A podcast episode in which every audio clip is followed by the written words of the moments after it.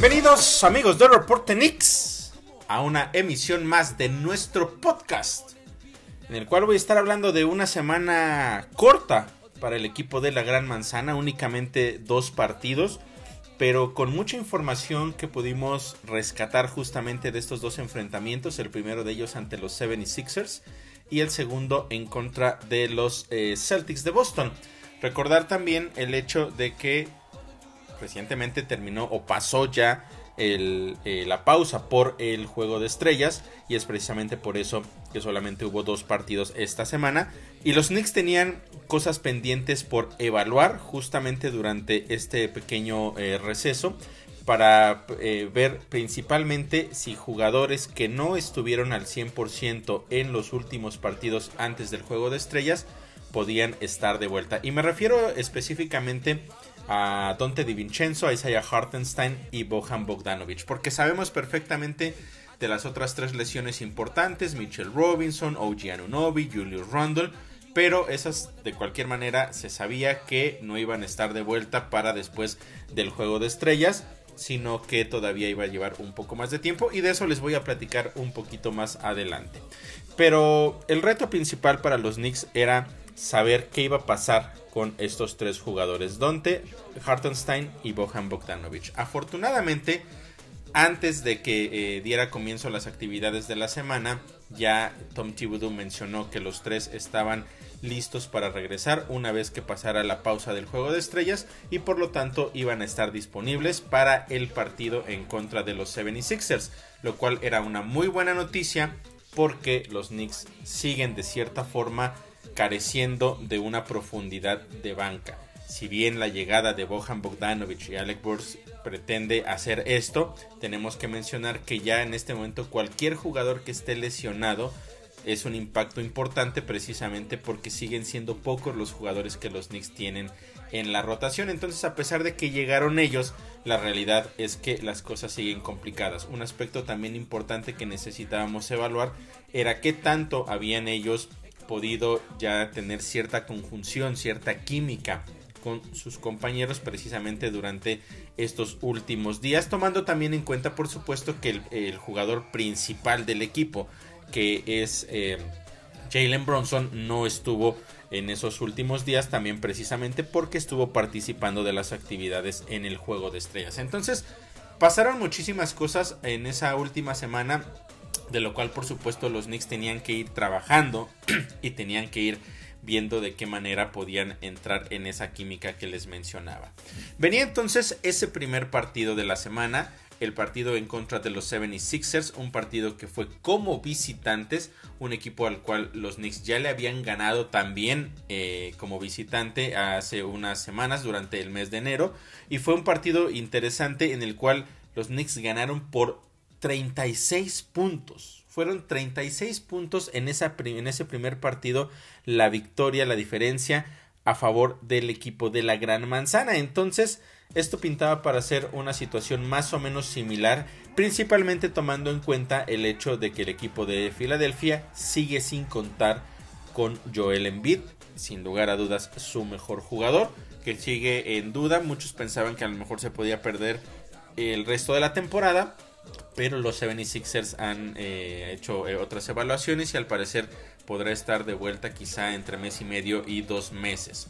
De cualquier manera, para este partido no estuvo disponible, pero los Knicks tenían que enfocarse en algunos otros jugadores importantes, principalmente Tyrese Maxey, un jugador que ha ido evolucionando de una manera extraordinaria, que se ha convertido en una de las figuras de este equipo de los 76ers, además de otros jugadores que también tienen experiencia como Tobias Harris, eh, y principalmente esos dos son los jugadores que estaban llevando la carga de este equipo de los Sixers. De cualquier manera, insisto, los Knicks llegaban con la posibilidad no solo de ganar el partido, sino de repetir lo que hicieron en el primer enfrentamiento y tratar entonces de descansar a los jugadores importantes y darle más minutos principalmente a Bohan Bogdanovic y Alec Burks para ver qué tanto habían estado ya mejorando su química con el equipo y a Isaiah Hartenstein principalmente ver cómo iba evolucionando el tema de su lesión en el talón de Aquiles, qué tanta confianza tenía, si podía eh, eh, realizar los movimientos normales que hacía previo a esa lesión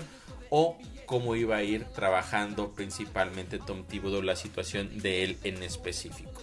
Fue un buen arranque para los Knicks en realidad en este partido. Tuvieron una racha en el primer periodo que fue de 13 puntos contra 0. Se fueron al frente por 2 eh, puntos. Sin embargo, más adelante el equipo de Filadelfia recortó a 5 puntos únicamente. Eso cuando quedaban aproximadamente 5 minutos por jugar. Pero los Knicks reaccionaron, se volvieron a separar. En esta ocasión por 13. Y al final del primer periodo estaban arriba por 11. Hasta ese momento todo parecía indicar que la tendencia era muy similar a lo que había ocurrido durante el primer enfrentamiento entre ellos. En el segundo periodo, ya con jugadores de la banca, principalmente Bohan Bogdanovic, los Knicks mantuvieron el control del partido, no bajaron el ritmo, de hecho pudieron extender en determinado momento la ventaja hasta 14 puntos y se mantenían en control del encuentro. En ese segundo periodo, de hecho, la ventaja de los Knicks alcanzó los 26 puntos, una diferencia bastante amplia que podría parecer que con eso ya los Knicks se encaminaban precisamente no solo a la victoria, sino a una victoria cómoda y quizá a igualar lo que hicieron en el primer enfrentamiento. Sin embargo, las cosas poco a poco fueron cambiando. Los Knicks al medio tiempo estaban arriba solamente por 23. Como les mencionaba, fue un segundo periodo extraordinario para Bohan Bogdanovic que consiguió 19 puntos fueron 7 de 8 en tiros de campo, 5 de 5 en triples. Y esto que les estoy mencionando no es la suma de lo que hizo en el primero y en el segundo periodo. Fue simple y sencillamente lo que hizo en el segundo cuarto. Todo eso lo consiguió en el segundo periodo y fue clave precisamente para que los Knicks pudieran extender esta ventaja que insisto en algún momento del segundo periodo llegó a ser de 26 puntos que fue la ventaja máxima en todo el partido para los Knicks. Hasta ese momento las cosas iban bastante bien, un porcentaje de efectividad de 58% al medio tiempo, 16 asistencias en 26 canastas, un muy buen balance. También el tema de los puntos de la banca, que habían conseguido 31 hasta ese momento, por supuesto contando con los 19 de de Bohan Bogdanovic. Los Knicks dominaban también el tema de los rebotes, 30 puntos, 30 perdón, contra 18. Y quizá lo que podíamos eh, ver como algo no tan positivo que ocurrió a lo largo del partido fue, o por lo menos en esa primera mitad, fueron las pérdidas. Llevaban ya 7 pérdidas los Knicks al medio tiempo y les habían costado 13 puntos en contra. Si tomamos en cuenta que estuvieron al frente hasta por 26, más o menos eh, pensemos que la mitad de esos puntos no hubieran existido si los Knicks eh, pudieran haber eh, reducido un poco esas, esas pérdidas de balón, podríamos estar hablando de que los Knicks alcanzaron o pudieron haber alcanzado una ventaja hasta de más de 30 puntos y ahí quizá las cosas hubieran sido todavía más fáciles para el equipo de la Gran Manzana. Otro aspecto importante para mencionar al medio tiempo era el tema de lo que yo les decía de Isaiah Hartenstein. ¿Qué tantos minutos se le iban a dar? Vamos a ver si estaba eh, completamente listo para regresar, si tenía molestias en el, talón de Aquiles o qué pasaba. La realidad es que jugó menos de 6 minutos en toda la primera mitad y ese era un factor que por lo menos en lo particular me, me parecía eh, raro porque yo no estaba seguro de si eh, se había resentido de la lesión o qué había pasado con Isaiah Hartenstein. Estuve revisando eh, durante el medio tiempo si había algún tipo de anuncio de, confirmación de los Knicks de que iba de que ya no iba a jugar o que se había resentido, pero no hubo ninguna noticia. Simple y sencillamente fue un tema de que Tom Thibodeau decidió no darle más minutos a Isaiah Hartenstein no se mencionó antes del encuentro que iba a haber algún tipo de restricción de minutos para llevarlo poco a poco y es precisamente eso por lo cual fue raro que esta situación se diera, pero así fueron las cosas. Afortunadamente no tuvo nada que ver con, un tema de, de recaída, de la lesión, ni nada por el estilo, porque en el tercer periodo regresó y fue titular, que también jugó muy pocos minutos, pero bueno, ya lo estaré platicando también. Eh, otro de los aspectos importantes es que en ese tercer periodo los Knicks no arrancaron tan bien. Y eso fue uno de los factores que les empezó a complicar este partido. Arrancaron con solamente una canasta en seis intentos, además de que tuvieron cuatro pérdidas de balón. Eso abrió la puerta para el equipo de los 76ers que se pusieron a solamente 12 puntos. Ahí las cosas empezaban a complicarse para los Knicks, pero en ese momento lograron reaccionar. Una racha de 10 puntos a 0, retomaron el control del partido o parecía que retomaban el control del partido y después vino otra respuesta por parte de los 76ers y aquí fue donde las cosas se complicaron todavía más. Dentro de ese mismo tercer periodo, los Knicks, los 76ers, eh, después de la racha de 10 a 0 de los Knicks, ellos consiguieron una racha de 15 puntos contra 3 y se pusieron solamente en ese momento a 10 puntos. Así terminaba ese tercer periodo, con los Knicks arriba solamente por 10 después de que habían estado al frente hasta por 26 puntos en el primer periodo. Las cosas no se veían nada bien, el ritmo de los Knicks iba a la baja mientras que los 76ers eh, empezaban a tomar confianza y las cosas les empezaban a salir mejor. Un aspecto que cambió completamente en esa segunda mitad y muy en específico en ese tercer periodo fue que los, eh, los Sixers comenzaron a jugar mucho más físico. Y eso también fue uno de los factores que complicó la situación. De hecho, me parece que los oficiales permitieron contactos de más.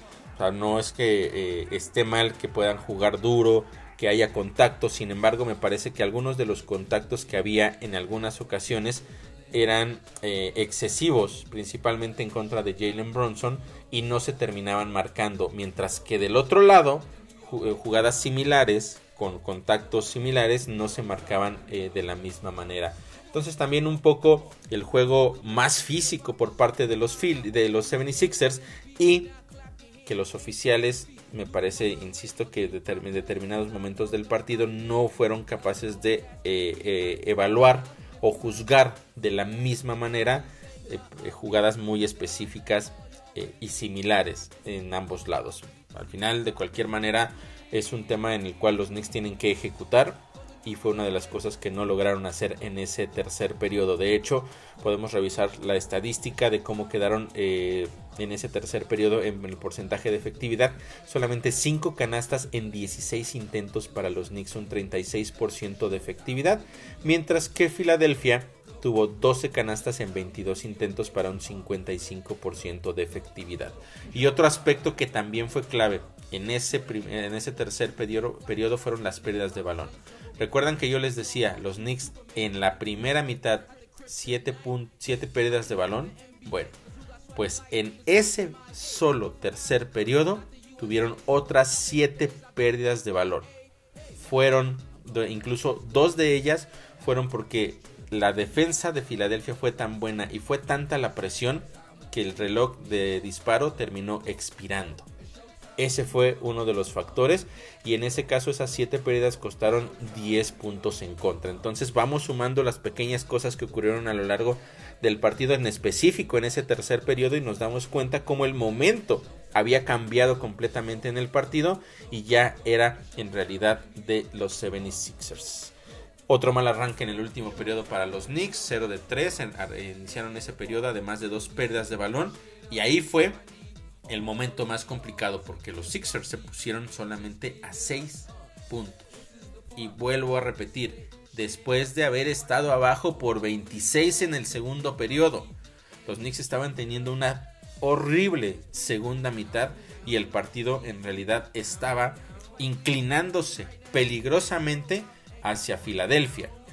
Afortunadamente fue el momento clave en el cual los Knicks lograron reaccionar tuvieron una racha de 10 puntos contra 2, se volvieron a separar por doble dígito, fueron 14 puntos de ventaja, eso cuando quedaban aproximadamente 6 minutos por jugar.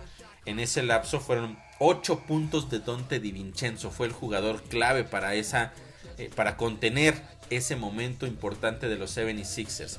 Fueron dos triples eh, de Dante Di Vincenzo y una canasta adicional. Y con eso, los Knicks lograron retomar el control y supieron navegar de ahí hacia el final de ese eh, partido para quedarse con la victoria. Resistieron los siguientes embates que ya no fueron tan duros por parte de Filadelfia y se terminaron quedando con una victoria que era importantísima para los Knicks, viniendo de la pausa del juego de estrellas, habiendo recuperado a jugadores que estaban fuera por lesión, además de los que ya sabemos, y aún así tuvieron un muy buen primera, una muy buena primera mitad, pero una pésima, pésima segunda, y eso les complicó y abrió la puerta para que Filadelfia en algún momento pudiera realmente aspirar a quedarse con la victoria. Y es que estamos hablando en realidad de una historia de partido, o más bien de un partido con dos historias, dos eh, momentos de contraste muy claros, la primera y la segunda mitad. En la primera mitad, los Knicks la cerraron con un porcentaje de efectividad de 58%. Pero el la segunda fue solamente un 35% en tiros de campo. Una caída estrepitosa. Puntos desde la banca, yo les decía, habían sido importantes en la primera mitad. Ya llevaban 31 puntos. En la segunda mitad, la segunda unidad solamente tuvo 6 puntos en total. Otra caída estrepitosa que fue clave precisamente para que el partido se complicara. Pérdidas de balón, primera mitad fueron 11. La segunda mitad, perdón, primera mitad fueron 7. La segunda mitad fueron 11. 11 pérdidas de balón solamente en la segunda mitad. Ahí están algunas de las claves que fueron importantes del por qué este equipo de los Knicks en la segunda mitad estuvo a punto de entregar el partido. Mucho tiene que ver, por supuesto, con una defensa más eh, fuerte por parte de, de Filadelfia. Olvidémonos del tema de las marcaciones de los oficiales, porque yo siempre insisto que ellos pueden juzgar de una, otra, de una u otra forma y a veces nos gusta y a veces no. Pero así como los Knicks en muchas ocasiones estaban molestos con las marcaciones, también Filadelfia llegó a estarlo. Entonces olvidémonos del tema arbitral. Sí es importante mencionarlo porque me parece que sí se necesita un trabajo de evaluación interno de los oficiales para por lo menos seguir una línea. Si vas a marcar una cosa de un lado, del otro lado lo tienes que marcar igual. Y eso fueron quizá los pequeños detalles que dejan un poquito amargo el sabor en el tema del arbitraje. Pero fuera de eso, los Knicks dejaron de ejecutar en la segunda mitad. Quizá hubo un poco de exceso de confianza, pero el porcentaje de efectividad cayó, como pudieron eh, ver, de una manera verdaderamente terrible. Y eso tiene que ver con la toma de decisiones, la selección de disparos y muchos otros aspectos de poder jugar en conjunto, pasar el balón mucho más, tratar de encontrar al hombre que esté solo y de eso voy a platicar un poco o lo vamos a, evaluar en el siguiente partido, una verdadera cátedra que dieron los Celtics. Pero justamente en este partido, los Knicks lograron rescatar una victoria que era importantísima, pero la sufrieron de más. Y quizá el último aspecto a mencionar es el tema de cómo cerró Tom Thibodeau esta, este partido. Porque solamente cerró con un jugador que podríamos decir alto. Todo lo demás fue una escuadra baja. Bronson, Dante, Hart y Deuce, sí, Deuce McBride estuvo para el cierre de ese partido. Y el jugador alto era Precious Achua, ni siquiera fue Isaiah Hartenstein. Y con ese equipo bajo, por decirlo de alguna manera, fue como lograron contener los últimos minutos del partido y quedarse con una victoria. No sé qué tanto realmente pudiera funcionar este tipo de rotación contra otros equipos, pero en ese momento les funcionó. Vino ese cambio de estrategia por parte de Tom Thibodeau y terminaron ganando el partido. Insisto, más sufrido de lo necesario, pero la victoria era importantísima para los Knicks. Tomando en cuenta que después de esto bueno, primero que venían de una racha de cuatro derrotas de manera consecutiva. Regresar a la victoria era importantísimo. Pero también tomando en cuenta que el siguiente partido iba a ser en contra de los Celtics. Un partido que no iba a ser nada sencillo. Sabemos perfectamente que los Celtics son el mejor equipo de la conferencia del Este. Probablemente el mejor equipo en toda la NBA en este momento y los Knicks se iban a enfrentar por cuarta ocasión a un equipo que ya les había ganado en las tres anteriores esta misma temporada. No iba a ser nada fácil. Y después de lo que habíamos visto en la segunda mitad en contra de los 76ers, podíamos pensar que los Knicks iban a tener un día complicado si no lograban entrar en química porque a pesar de que por momentos en, el primer, en la primera mitad, justamente allá en Filadelfia, lo hicieron bastante bien, no fue un ritmo que pudieran contener o mantener, mejor dicho, durante todo el partido. Y si no podían hacer eso en contra de un equipo menos poderoso como es Filadelfia, hacerlo o no, o no eh, digamos, eh, no completarlo en contra de un equipo como los Celtics los podría poner en serias complicaciones. Aún así, la realidad es que se esperaba que los Knicks pudieran pelear en este partido en contra de Boston y fue un partido complicado en realidad. Los Knicks primero empezaron bastante bien, fue un inicio muy intenso, parecía que ninguno de los dos equipos iba a fallar respuesta canasta a cada uno de los de los de los del rival mucha efectividad también los Knicks por ejemplo empezaron con 6 de 8 tuvieron una ventaja que llegó a ser de 4 puntos Jalen Bronson tenía 9 puntos en los primeros minutos del partido pero el encuentro se mantenía muy parejo de hecho Después los Celtics a, del, a mitad del periodo tenían ya la ventaja. Hubo, eh, hubo cambios de ventaja. Cuatro, perdón, tres cambios de ventaja. También tres empates en un lapso eh, digamos hacia la mitad de ese primer periodo.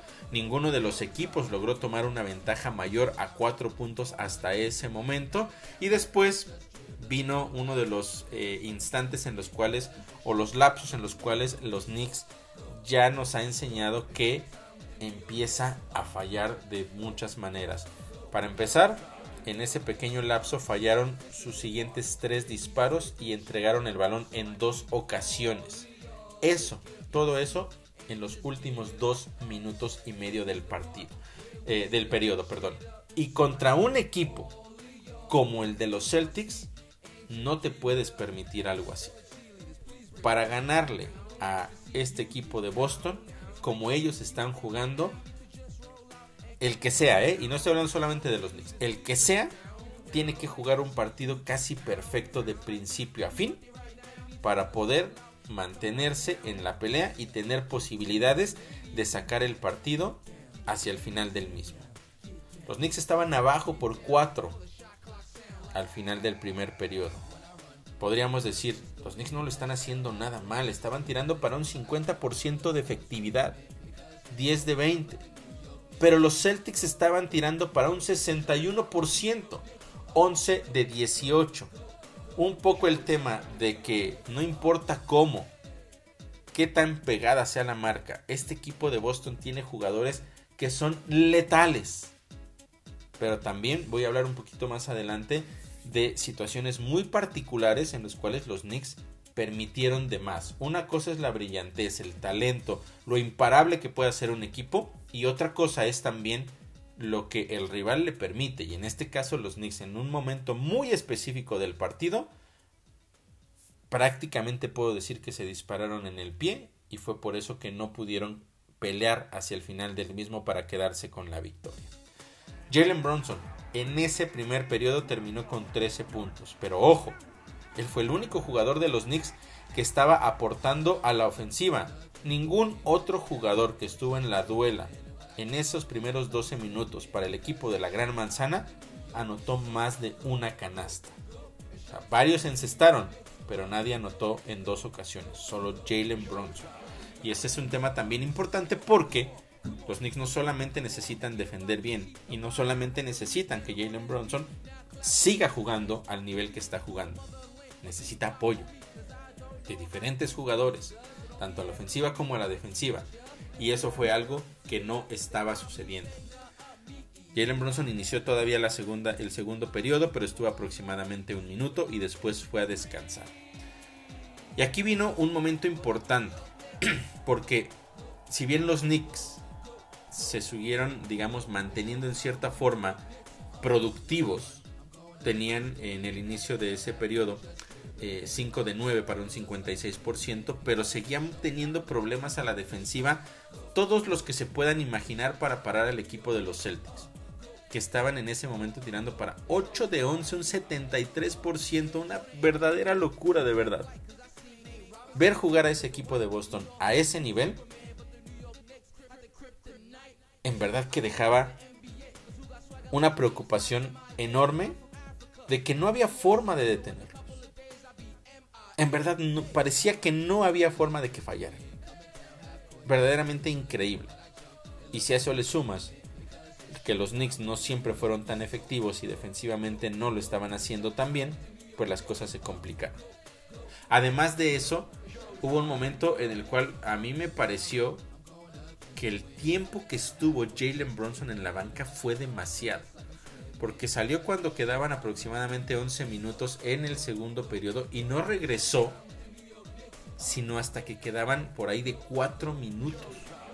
Fue demasiado el tiempo específicamente tomando en cuenta que es un jugador al cual le das muchos minutos, muchas, en muchas ocasiones está cerca, muy cerca de los 40 minutos, a veces juega hasta más por partido, y en un encuentro contra los Celtics, cuando necesitas a tu mejor hombre en la duela, lo dejas tanto tiempo fuera, fueron alrededor de 7 minutos en la banca contra el mejor equipo de toda la NBA. Fue algo que en realidad yo no entendí. Pero bueno, al final del día fue la decisión que tomó Tom Thibodeau. Hasta ahí entonces, como yo les había mencionado en el primer periodo, no había ningún equipo que se hubiera separado por más de 4 puntos. Ya los Celtics en el segundo cuarto lograron extender una ventaja hasta 10 con 3 minutos y medio por jugar. Los Knicks afortunadamente tuvieron un mejor cierre, una racha de 12-6 y con eso al medio tiempo estaban abajo por 4 puntos. Lo mismo de que como había terminado el primer periodo. Entonces el balance hasta ahí todavía estable. Los Knicks dentro del juego parecía que todavía podían hacer más cosas. Y seguimos revisando el tema de, las estadísticas, específicamente porcentaje de efectividad. Los Knicks 51% no estaba nada mal, 22 canastas en 43 intentos. Pero los Celtics 68%, 26 canastas en 39 intentos insisto, una verdadera locura lo que estaba sucediendo. Los Knicks habían perdido seis ocasiones el balón, solamente siete puntos en contra, pero recordemos esto que yo siempre les menciono. No solo es los puntos en contra, sino las posesiones que tú pierdes y entonces ya no tienes la posibilidad de recortar la desventaja, de conseguir puntos. Es de los dos lados, lo que dejas de hacer y lo que permites. Lo que estaban haciendo bien los de la Gran Manzana era el tema de los rebotes a la ofensiva. Ya tenían 7 en la primera mitad y habían conseguido 9 puntos en esas segundas oportunidades. Pero en la pintura, los Celtics la habían dominado. A pesar de que eran letales en tiros de media y de larga distancia, estaban también dominando la pintura. 36 puntos contra 22.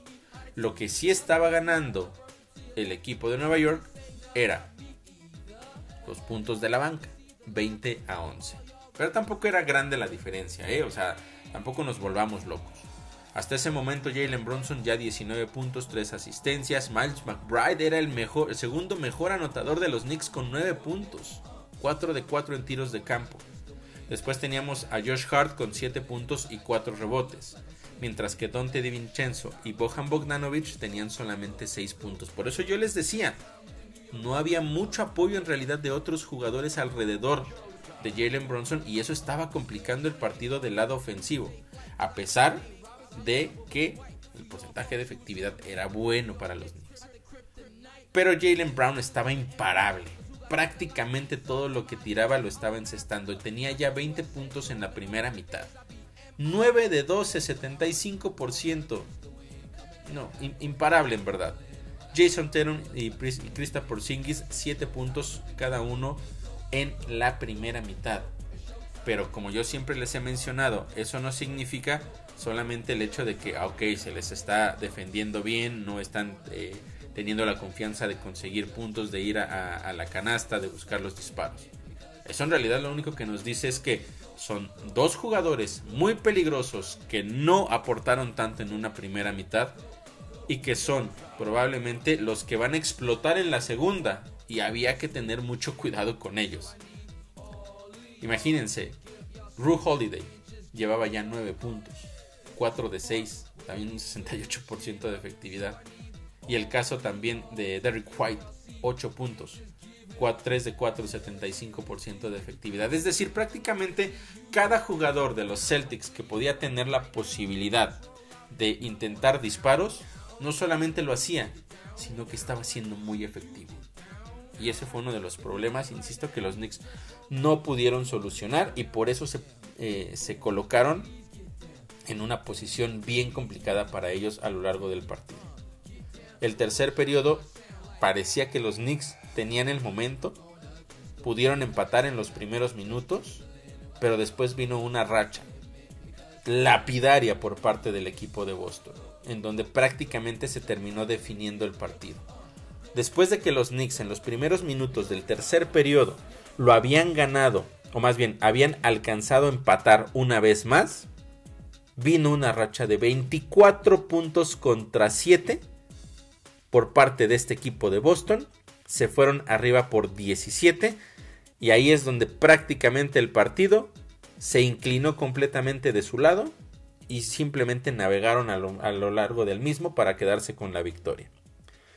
Los Knicks tenían en ese momento, en ese tercer periodo, 4 de 14 para un 33%, mientras que Boston 10 de 12, 80% de efectividad. Creo que no hay nada más que decir. Por ahí fue la situación, pero también el aspecto de la defensiva. Yo les decía que hubo momentos clave en el partido, y es que en muchas ocasiones pudimos ver que aunque la marca era buena del jugador principal, o sea, la marca sobre el jugador que tenía el balón, y donde en muchas ocasiones iba a venir un tiro o un pase forzado, estaba muy bien el jugador que lo estaba defendiendo, pero los demás alrededor no estaban concentrados en el partido, no estaban concentrados en defender al jugador que cada uno de ellos tenía. Y en más de una ocasión, en momentos en donde el jugador de, de, los Celtics tenía complicaciones para poder disparar cómodamente, encontraba a un jugador solo, muchas veces en la pintura, porque la marca no había sido buena de los demás jugadores y eran puntos fáciles para los Celtics. Eso lo vimos en más de una ocasión a lo largo de este partido. Y era verdaderamente frustrante ver como un jugador podía estar haciendo un trabajo extraordinario, que aún así en varias ocasiones lo hicieron y de todas maneras la canasta caía, pero el hecho de que hagas una extraordinaria marca y los demás jugadores no estén concentrados, se descuidan y venga un pase adicional que ponga puntos fáciles eh, para Boston, fue un tema que vimos a lo largo de todo el partido. La defensa de ayuda no era buena tampoco. En muchas ocasiones vimos a jugadores de los Celtics libres detrás del arco de tres. ¿Cómo? Simple y sencillamente dando ese pase adicional, mientras que el equipo de los Knicks no alcanzaba a llegar. Ya no hacían esos ajustes. Y entonces aquí es donde yo me pregunto, si no estás siendo capaz de ejecutar de una buena manera la defensa de ayuda, mejor no la hagas. Mejor quédate con tu hombre. Que sea un uno a uno. A ver quién es más talentoso, a ver quién tiene más capacidad, a ver quién tiene la mano más caliente. Porque si estás intentando ayudar a tu compañero pero en la rotación después de un par de pases ya no llegas y dejas solo a un rival, no está funcionando de nada. Mejor vayamos de frente al rival que tienes y a donde termine. Si te encesta, ni modo. Pero ya no permitiste que fuera de otra manera. Porque ese tema también anímicamente es muy peligroso porque te das cuenta que no importa lo que estás intentando hacer, que estás tratando de llegar a, ayudar a tu compañero. Simplemente, siempre va a haber un jugador solo, al cual ya nadie va a poder llegar. Y en la mayoría de las ocasiones son tan letales que consiguen la canasta cómoda. Y eso va bajando completamente el ánimo de un equipo. Por lo menos eso es lo que yo haría uno a uno y que gane el mejor. Pero aquí era en verdad, como yo les decía, frustrante ver esa situación en donde ya el intento de defensa de ayuda no funcionaba para nada. Los Celtics se pusieron al frente eh, por 20 puntos en algún punto de ese tercer periodo. Como yo les decía, en este tema de la defensa de ayuda, de ayuda que ya no llegaba, fueron 9 triples de los Celtics solamente en el tercer periodo. 9 triples. No hay nada que puedas hacer entonces contra eso. Porque no es como que digas, ah, es que bueno, dejaste al jugador que menos encesta, al jugador con menor porcentaje de efectividad. En este equipo de, Boston, cualquiera te encesta de tres, cualquiera te encesta desde cualquier lugar. Nueve triples. Los Knicks afortunadamente tuvieron un buen momento hacia el final de ese tercer periodo. Lo cerraron 7 a 0. Se fueron abajo solamente por 13. Y a pesar de que ya eran solamente 13 después de haber sido 20, la verdad es que no se sentía ese ambiente, esa sensación de que pudieran eh, venir de atrás. Aún así, continuaron con ese buen ritmo en el último periodo, por lo menos en los primeros minutos. Se pusieron a 9, fue la primera vez que pudieron estar solamente a un solo dígito de diferencia.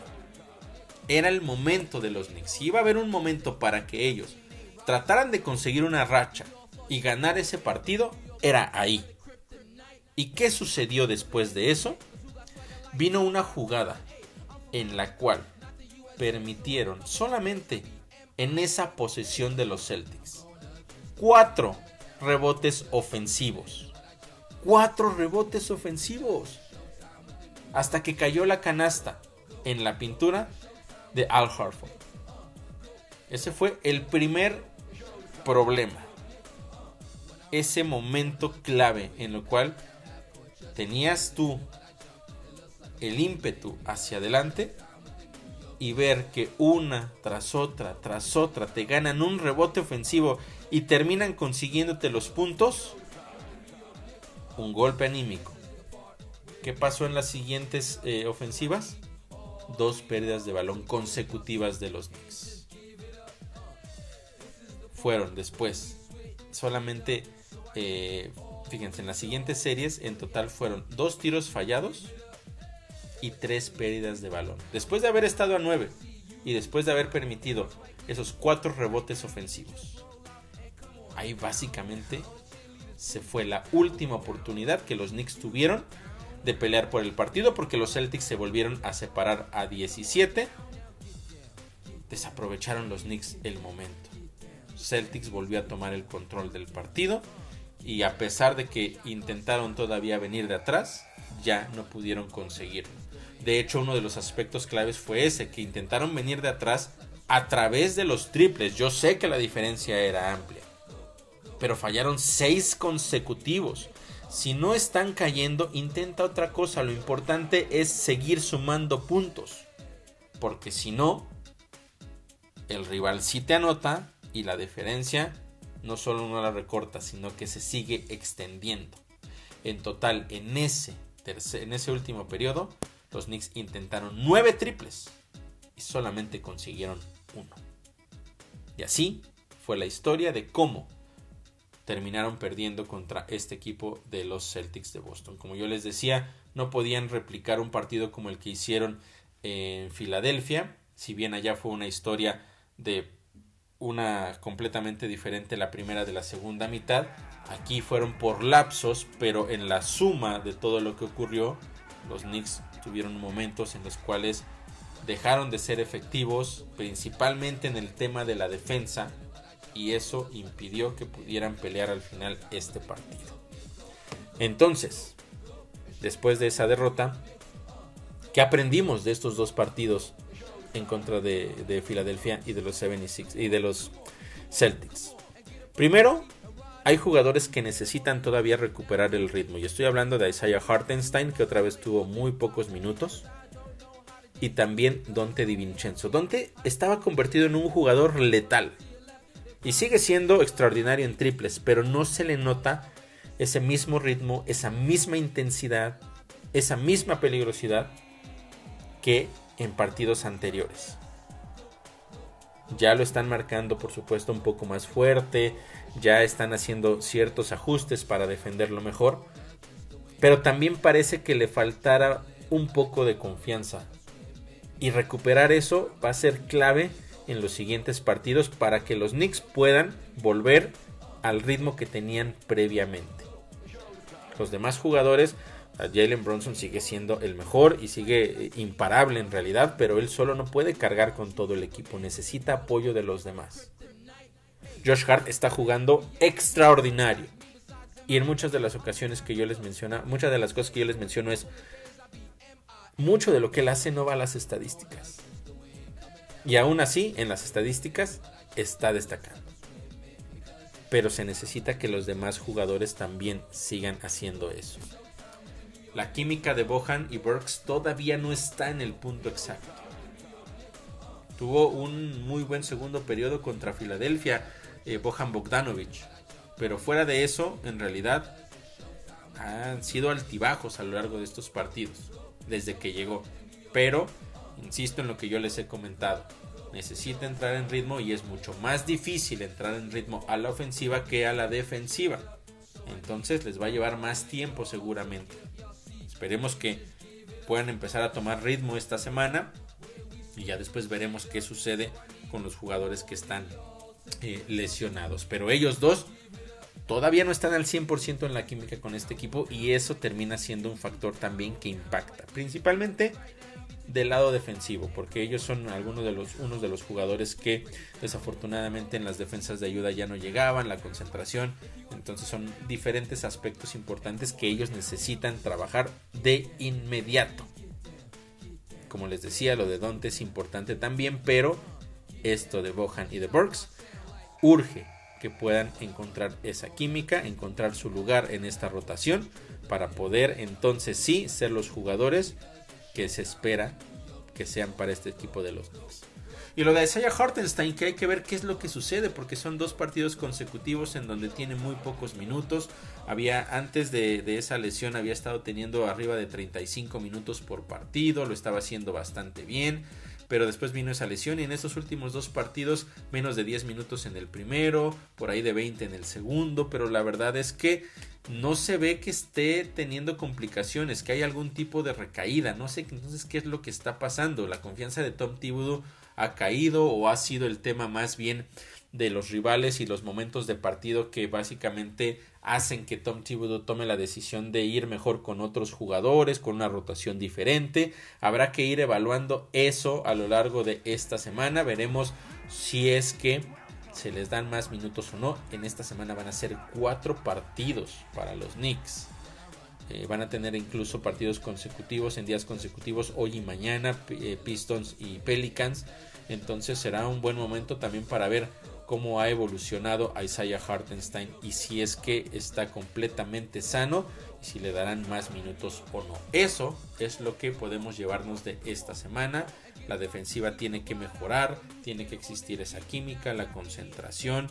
Olvidémonos de los momentos en los cuales, como yo les decía, los oficiales pueden marcar ciertas cosas a favor o en contra, pero si tú ejecutas de manera adecuada, te olvidas de toda esa situación y terminas teniendo la posibilidad de ganar los partidos. Eso es uno de los aspectos que necesitamos ver que mejoren en esta próxima semana para los Knickerbockers. En lo que, en respecta eh, a los jugadores lesionados, bueno, Mitchell Robinson comenzará ya a tener actividades en la duela y poco a poco irá entonces eh, trabajando para ver cuándo pueda regresar.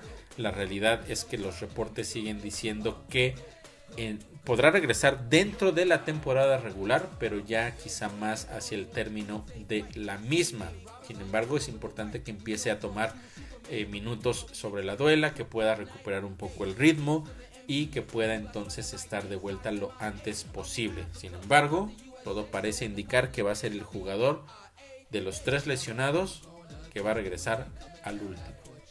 Tenemos el tema de OG Anunobi, que de acuerdo a lo que está mencionando Tom Thibodeau, está evolucionando como se estaba esperando, digamos que está dentro del calendario que ellos tenían en mente será evaluado este próximo viernes y se espera que esté de vuelta dentro de las siguientes semanas. Probablemente incluso la, próxima semana podría ya estar de vuelta OG Anunobi, principalmente por el tema de que no ha habido recaídas, no ha habido ningún problema en este proceso de rehabilitación por parte de Anunobi. Entonces está muy cerca, o todo, todo parece indicar que está muy cerca su regreso a la duela. El caso de Julius Randle ha trabajado en sesiones incluso a veces dobles eh, diariamente. Él ya quiere jugar, siente que ya puede jugar. Lo hemos visto incluso, lo vimos previo al partido de, de los Celtics de Boston ahí en la duela, entrenando, calentando, pero no lo quieren arriesgar de más. Esperan a que esté ya completamente sano.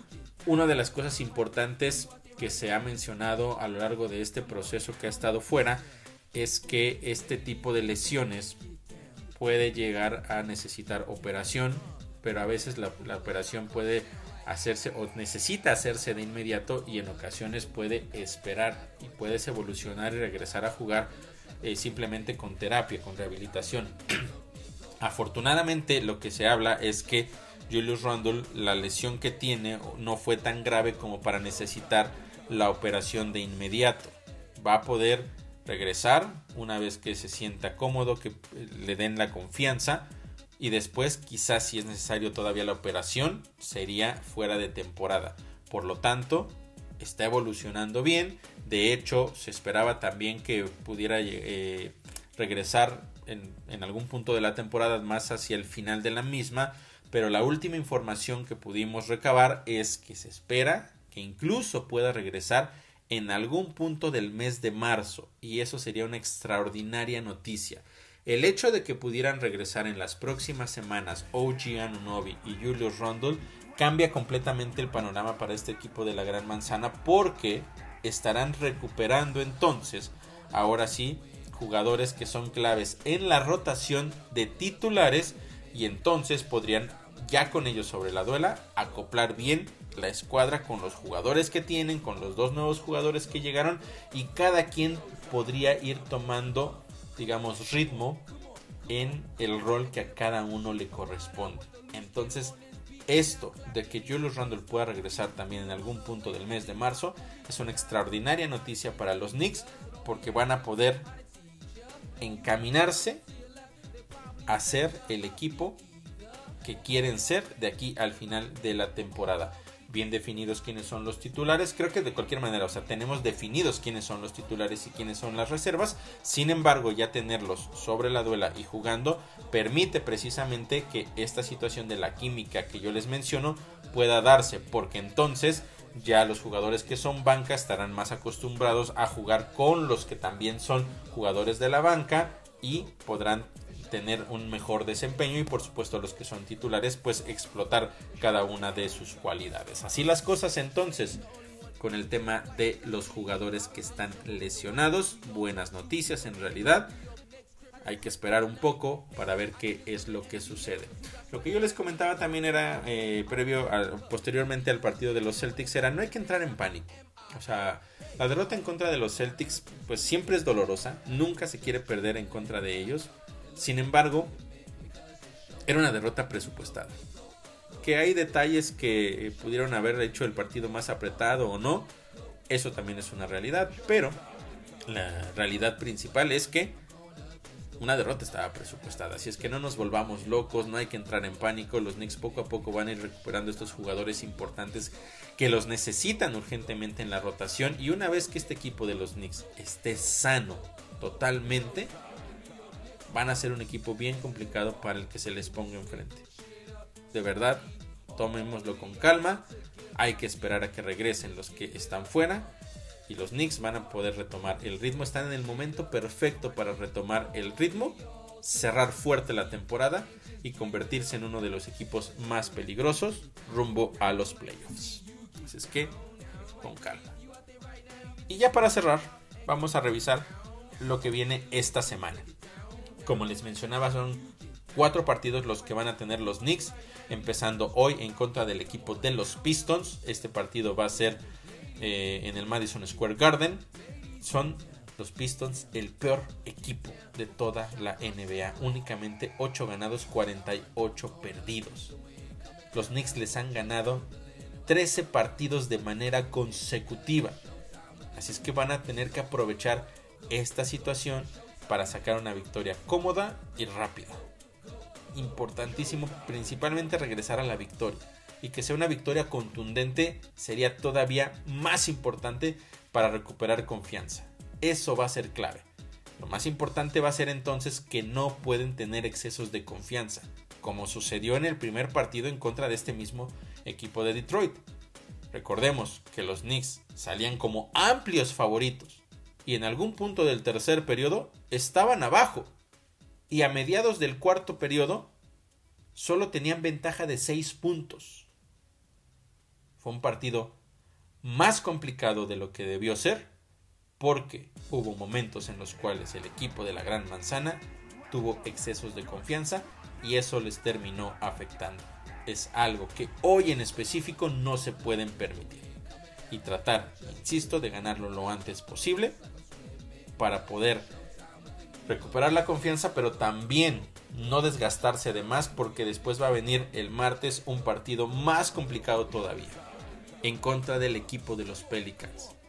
Los Pelicans que les ganaron el primer partido esta temporada a los Knicks. Sí, fue muy al principio, era apenas el, el cuarto juego para los de la Gran Manzana, el tercero para los Pelicans, fue a principios de la temporada, insisto, en octubre.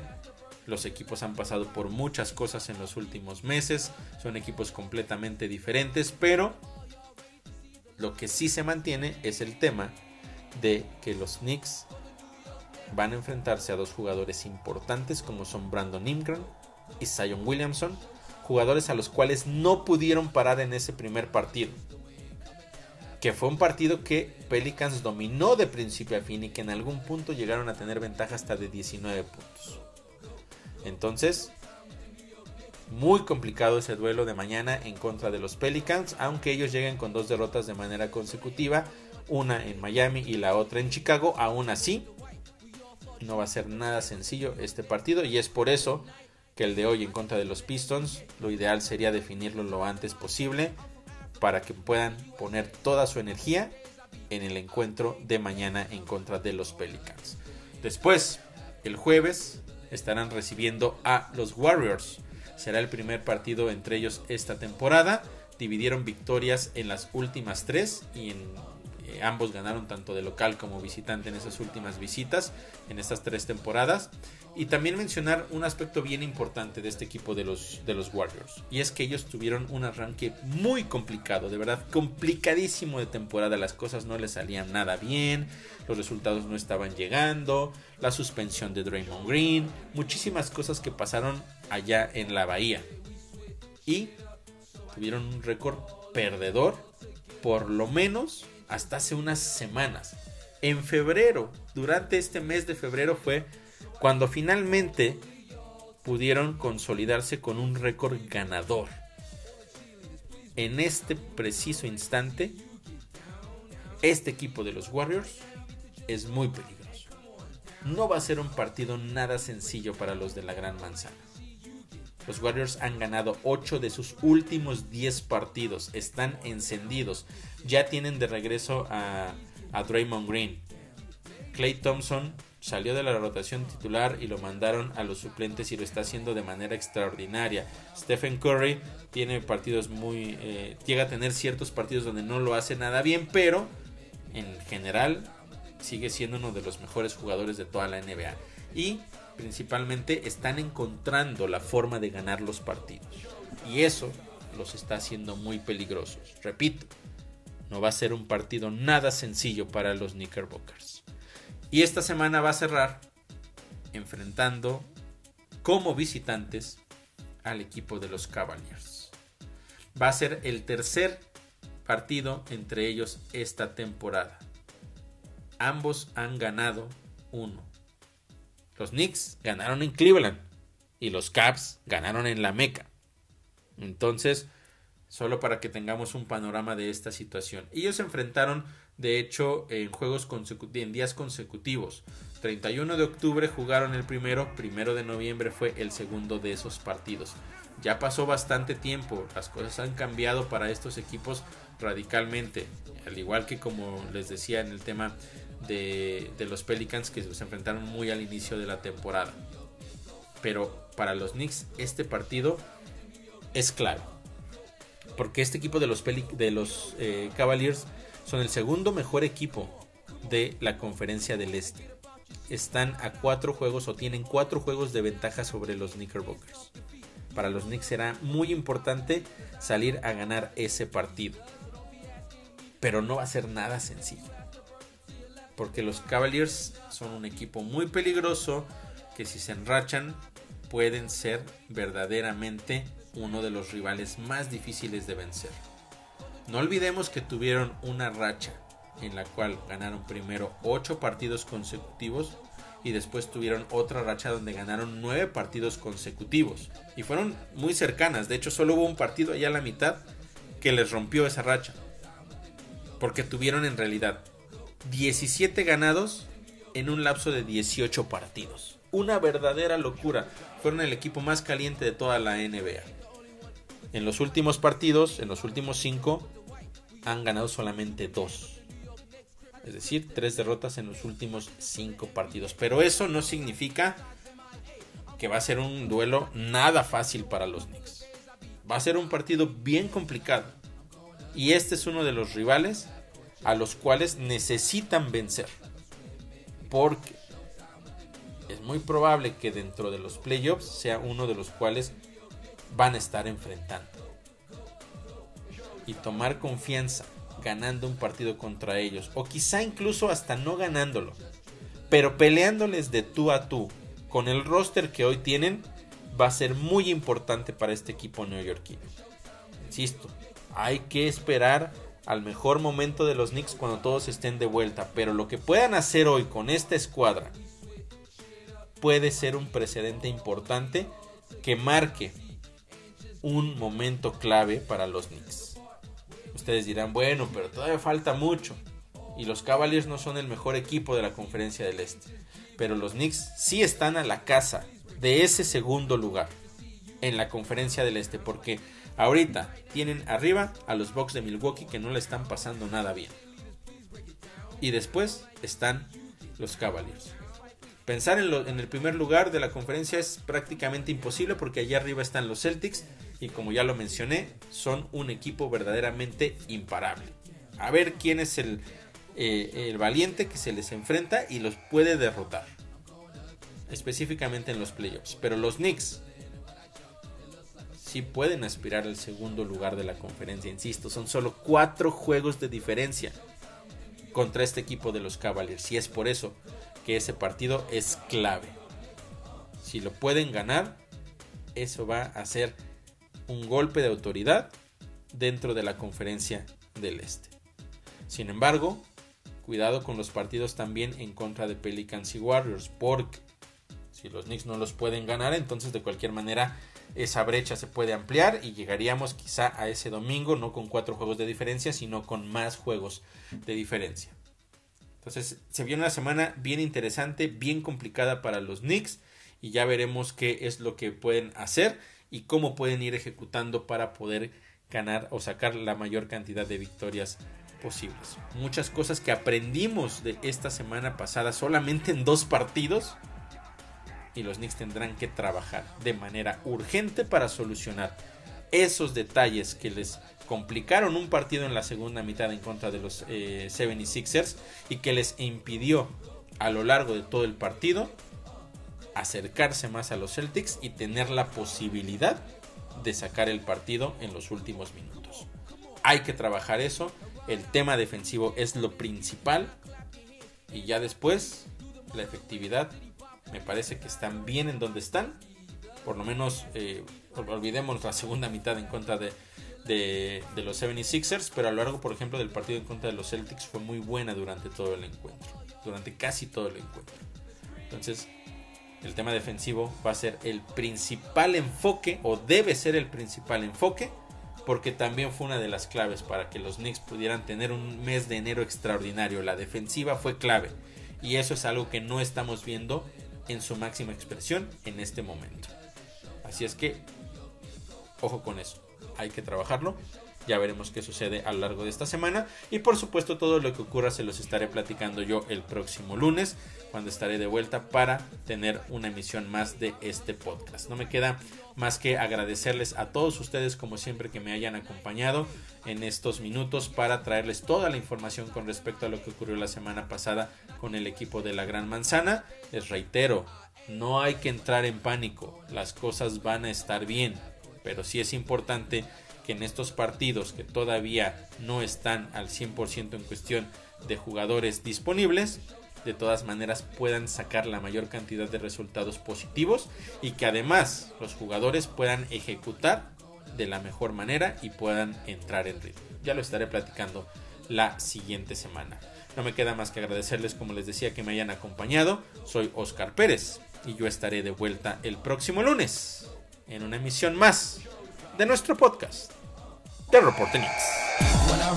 going against the.